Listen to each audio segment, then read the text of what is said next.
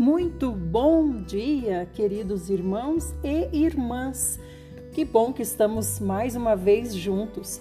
Que Deus nos abençoe, nos dê entendimento e que também encha o nosso coração de desejo de querer mais e mais a Sua palavra. O Senhor é bondoso e misericordioso conosco. Estamos ainda em um tempo em que Ele é encontrado por aqueles que o buscam que o Senhor fale conosco através da Sua palavra.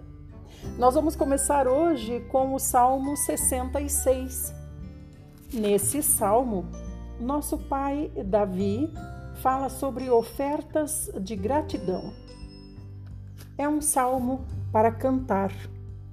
Está escrito assim: Aclamai a Deus, terra inteira, entoai hinos à magnificência do seu nome dai-lhe glória mediante vosso louvor. Declarai ao Eterno quão assombrosas são tuas obras. Pela grandeza do teu poder, teus inimigos a ti se rendem. Prostra-se diante de ti a terra inteira e entoa hinos em tua honra. Canta louvores ao teu nome. Vinde ver as ações de Deus os feitos que aos homens inspiram temor. O mar ele transformou em terra firme, a pé atravessaram o rio, ali nos alegramos nele. Ele governa eternamente com seu poder, seus olhos vigiam as nações, não se vangloriem os rebeldes. Povos, bendizei o nosso Deus, fazei ressoar seu louvor. Ele conserva com vida nossa alma e não deixa vacilar em nossos pés. Pois tu, ó Deus, nos puseste à prova, purificaste-nos como se purifica a prata. Tu nos levaste para a armadilha, puseste um pesado fardo sobre nossas costas. Permitiste que sobre nossas cabeças homens cavalgassem. Passamos pelo fogo e pela água, mas nos trouxeste ao refrigério. Venha à tua casa com holocaustos, cumprir para contigo os meus votos. Eu venho à tua casa. Votos que meus lábios proferiram e minha boca pronunciou na minha angústia. Animais cevados te ofereço em holocausto com imolação de carneiros. Preparo-te bois e bodes Vinde ouvir vós todos que temeis a Deus, e contarei o que ele realizou por mim. Invoquei-o com minha boca e por minha língua foi enaltecido. Se eu no coração tivesse visado a maldade, o Senhor não me teria escutado. Contudo, Deus me ouviu e prestou atenção à voz da minha súplica. Bendito seja Deus, que não afastou de si a minha súplica, nem de mim o seu amor. Amém. Louvado seja o Senhor, porque Ele está sempre aberto para ouvir. Os seus ouvidos estão sempre atentos ao nosso falar, ao que dirigimos a Ele. Provérbios 23, do 25 até o 28. Que teu pai e tua mãe sejam muito felizes contigo, que exulte aquela que te deu a luz. Filho meu, dá-me o teu coração e que teus filhos apreciem também os meus caminhos, pois as mulheres imorais e insensatas são como uma armadilha profunda e mortal. Como um assaltante, elas espreitam suas vítimas e multiplicam entre os homens o número dos infiéis. Isaías, capítulo 39, os mensageiros da Babilônia.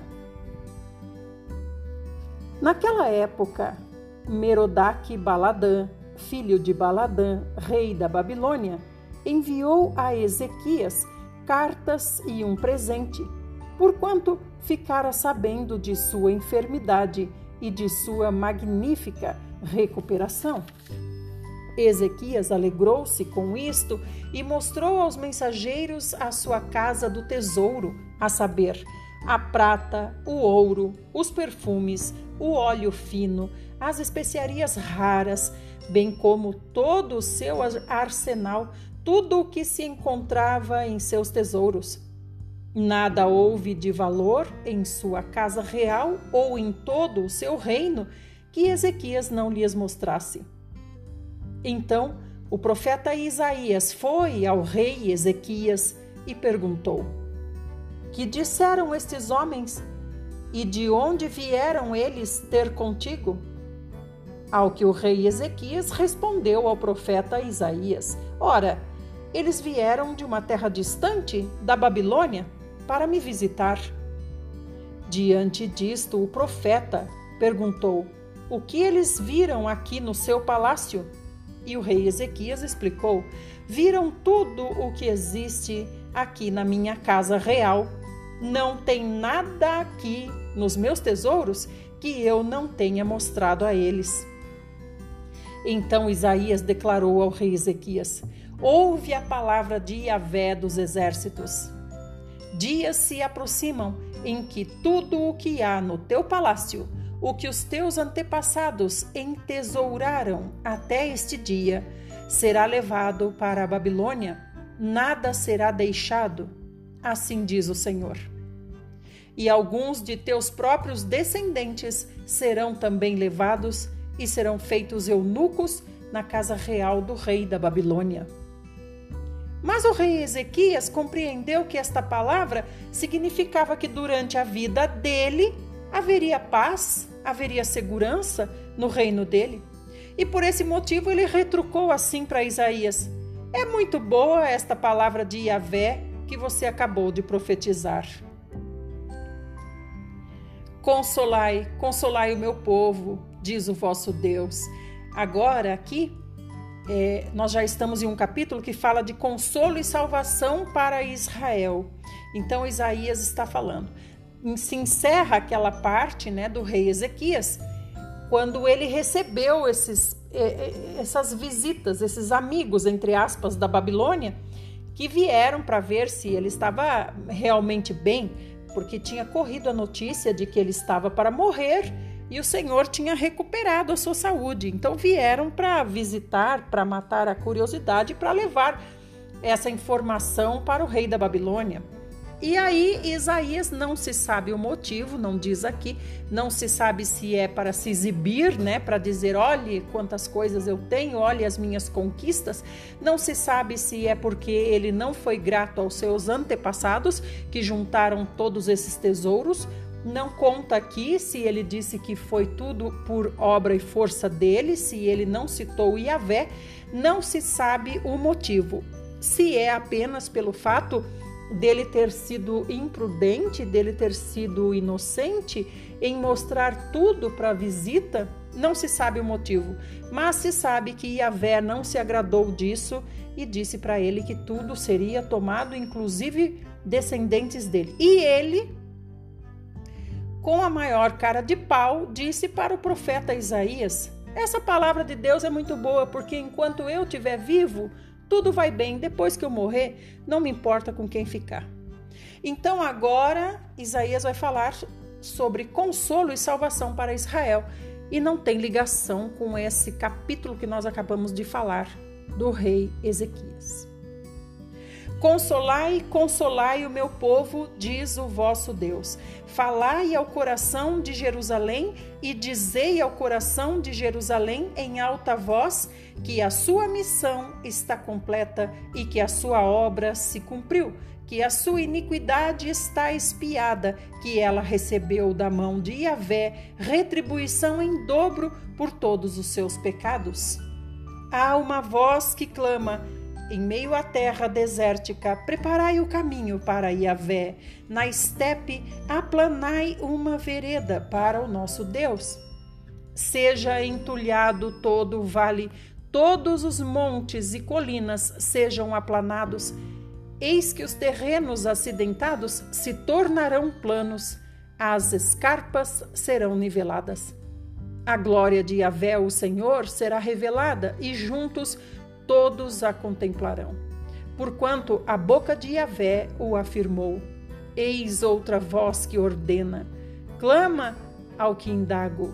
Que, pois, hei de clamar? E ouço a resposta: Toda a carne é erva e toda a sua graça como a flor do campo. Seca-se a erva e murcha-se a flor, quando o vento de Iavé sopra sobre elas, o povo não passa de relva frágil. A relva murcha e as flores caem, mas a palavra de nosso Deus permanece eternamente. Tu que trazes boas novas a Sião, suba num alto monte. Tu que anuncias boas novas a Jerusalém, levanta a tua voz com fortes brados, ergue a tua voz, não tenhas receio e proclama às cidades de Judá: Eis aqui está o vosso Deus. E a véu eterno vem com poder, com seu braço forte ele governa, a tua paga está guardada com ele, e diante dele segue o teu galardão. Como bom pastor, ele cuida do seu rebanho. Nos próprios braços ajunta os cordeirinhos e os conduz no colo. Guia com todo cuidado as ovelhas que amamentam suas crias. Ora, dizei-me, quem pôde medir as águas na concha da sua mão?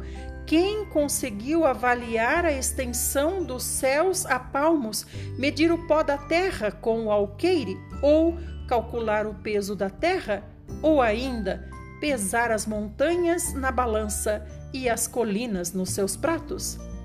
Quem teve acesso à mente do Espírito do Eterno instruiu-lhe com seus conselhos? Quem teve a capacidade de lhe dar lições, ensinamentos e esclarecimentos? Quem pôde orientar o Espírito a julgar com justiça? quem lhe ministrou o conhecimento e lhe indicou o caminho da sabedoria?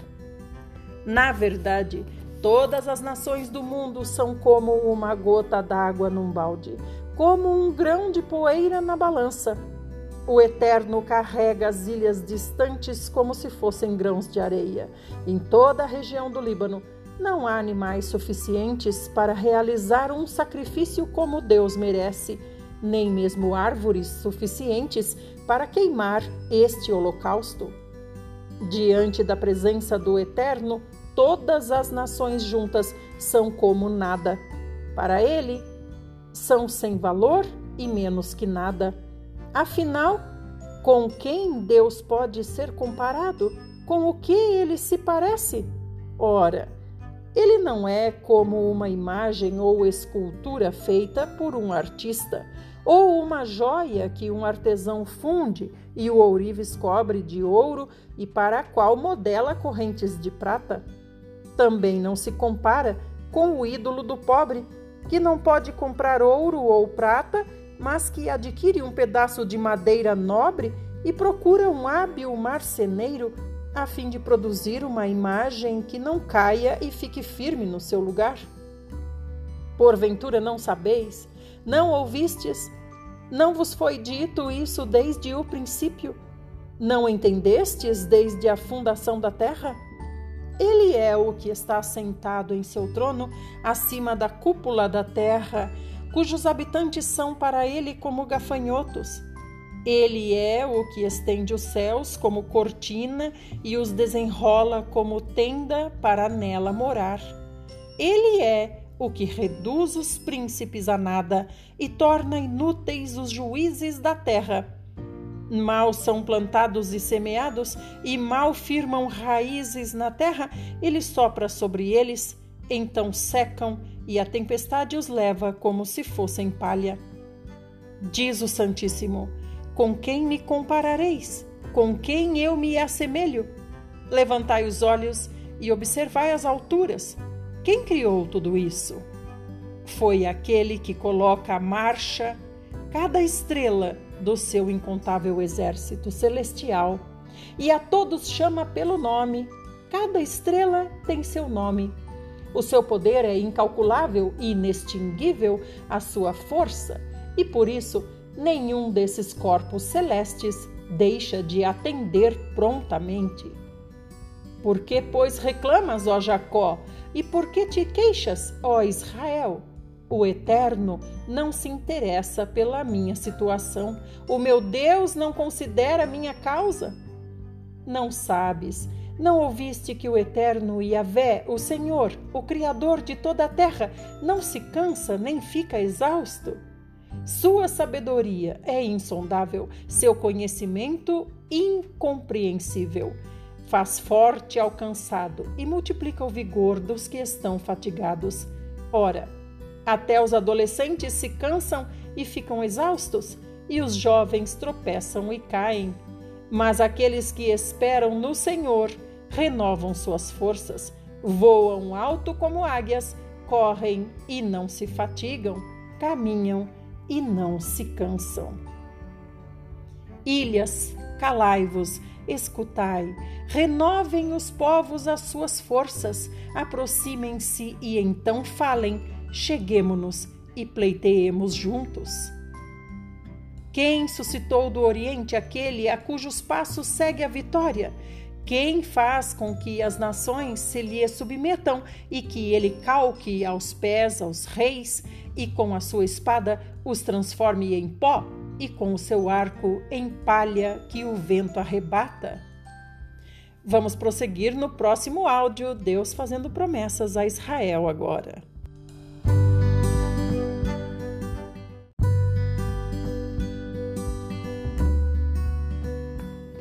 Parte 2 e última: Deus promete salvar Israel. Persegue-os e passa adiante em segurança por uma vereda que seus pés jamais trilharam. Quem fez e agiu desta maneira? Quem chamou as gerações desde o princípio? Eu, Iavé, que sou o primeiro e sou o mesmo com os últimos. As ilhas o viram e temeram, os confins da terra tremeram, aproximaram-se e vieram. Um ajudou o outro e disse ao seu companheiro: Esforça-te. Assim o artesão animou o ourives, e o que alisa o martelo encorajou o que bate na bigorna. Ele diz sobre a peça soldada: Está boa? E fixa o ídolo com prego para que não tombe nem se mova do lugar. Mas tu, ó Israel, servo meu, tu, Jacó, a quem escolhi, descendência de Abraão, meu amigo, tu, a quem tirei dos confins da terra, chamei desde os seus cantos e te disse: Tu és o meu servo, eu te escolhi e não te rejeitei. Por isso não temas, porque estou contigo não te assustes, porque sou o teu Deus.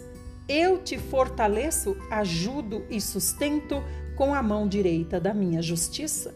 Todos os que se revoltam contra ti serão humilhados e frustrados, serão reduzidos a nada, e os que se colocam contra ti perecerão.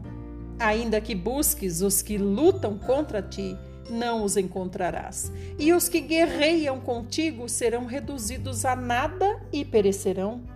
Porque eu, o Senhor teu Deus, te seguro pela mão direita e te declaro: não temas, eu te ajudarei. Não temas, ó verme de Jacó, ó povozinho de Israel, pois eu mesmo te ajudarei. Proclama Yahvé, o Senhor, o teu redentor, o Santíssimo de Israel. Eis que farei de ti um novo e cortante debulhador, repleto de lâminas afiadas. Trilharás os montes e os moerás, reduzirás as colinas a palha. Tu os joeirarás e o vento levará, o furacão o dispersará.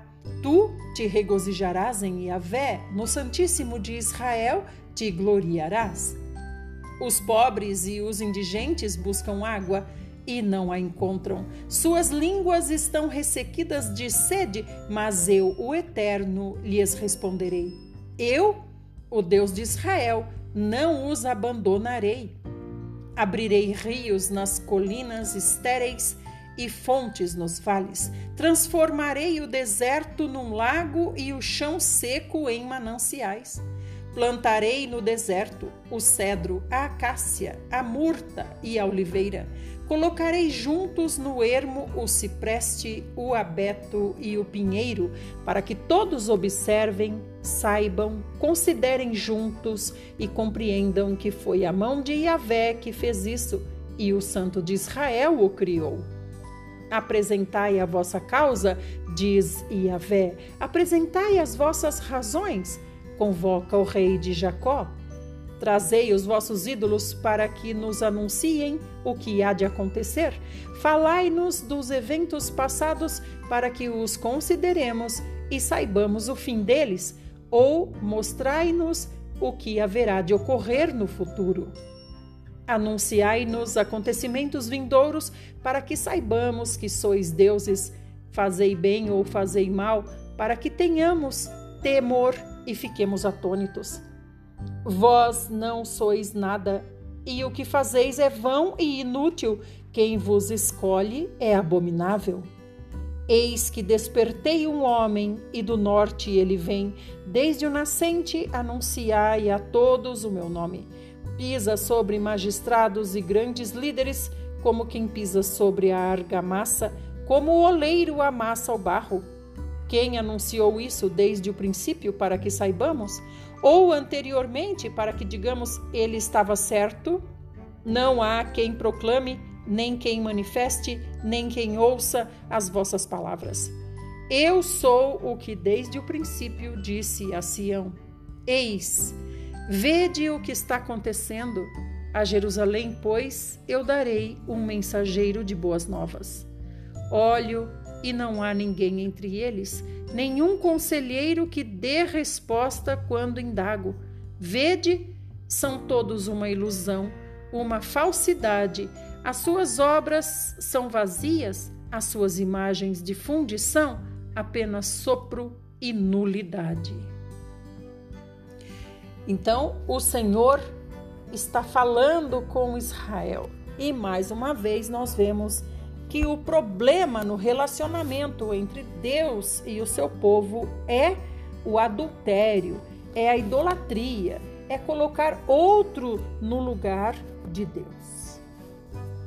Hoje nós vamos começar Efésios. Você está de parabéns, concluiu a carta de Paulo a Gálatas e agora começa Efésios, capítulo 1. Paulo dizendo assim aos irmãos que moram em Éfeso: Paulo, apóstolo de Jesus Cristo, pela vontade de Deus, aos santos e fiéis em Cristo Jesus que estão em Éfeso. Graça a vós e paz da parte de Deus, nosso Pai, e do Senhor Jesus Cristo. Bendito seja o Deus e Pai de nosso Senhor Jesus Cristo, que nos abençoou com todas as bênçãos espirituais nas regiões celestiais em Cristo. Porquanto Deus nos escolheu nele antes da criação do mundo para sermos santos e irrepreensíveis em Sua presença. E em seu amor, nos predestinou para sermos adotados como filhos por intermédio de Jesus Cristo, segundo a benevolência da Sua vontade, para o louvor da Sua gloriosa graça, a qual nos outorgou gratuitamente no amado. Nele temos a redenção, o perdão dos nossos pecados pelo seu sangue, segundo as riquezas da graça de Deus e que ele fez derramar sobre nós com toda a sabedoria e entendimento e nos revelou o mistério da sua vontade de acordo com o seu bom propósito que ele estabeleceu em Cristo. Isto é, de fazer convergir em Cristo tudo quanto existe, todos os elementos que estão no céu, como os que estão na terra, na dispensação da plenitude dos tempos. Nele fomos também escolhidos, tendo sido predestinados conforme o plano daquele que cria absolutamente tudo de acordo com o propósito da sua própria vontade, com o objetivo de que nós, os que primeiro esperamos em Cristo, sejamos para o louvor da sua glória. Nele, igualmente vós, tendo ouvido a palavra da verdade, o evangelho da vossa salvação, e nele também crido, fostes selados com o Espírito Santo da promessa, que é a garantia da nossa herança para a redenção da propriedade de Deus para o louvor da sua glória.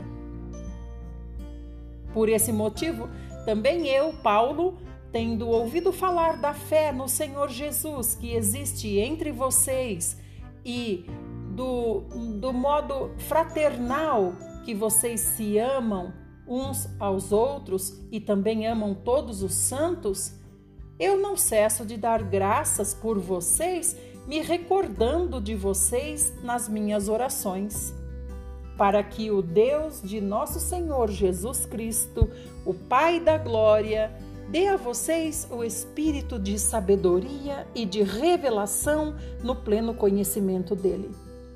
Oro ainda para que os olhos do vosso coração sejam iluminados, para que vocês saibam qual é a real esperança do chamado que Deus vos fez. Quais são as riquezas da glória dessa herança nos santos? E a incomparável grandeza do seu poder para conosco, e que o nós que cremos, conforme a atuação da sua portentosa força. Esse mesmo poder que agiu em Cristo, ressuscitando Cristo dos mortos e entronizando Cristo à direita de Deus nas regiões celestiais, muito acima de toda potestade e autoridade, poder e domínio, e de todo nome que possa ser pronunciado, não somente nesta era, mas da mesma forma na era que está por vir. Também sujeitou tudo o que existe debaixo de seus pés e designou a ele cabeça sobre absolutamente tudo o que há, e o concedeu à Igreja, que é o seu corpo, a plenitude daquele que satisfaz tudo quanto existe em toda e qualquer circunstância. Então aqui Paulo começa, pela primeira vez a gente vê que Paulo não está bravo, né? Na carta na carta aos Coríntios, ele estava bravo. Na carta aos Gálatas, ele estava bravo. Agora não. Agora ele está aqui com paciência explicando sobre a graça, explicando sobre os favores de Deus à igreja. Glórias sejam dadas ao Senhor. Amanhã continuaremos quando ele vai falar sobre a salvação pela graça para os Efésios. Vamos ver como é que ele continua, né? Vamos ver se os Efésios estavam precisando também de puxão de orelha, assim como nós constantemente precisamos. Fiquem bem, amados irmãos, amanhã retornaremos, se o bom Senhor Jesus fizer assim. Até lá!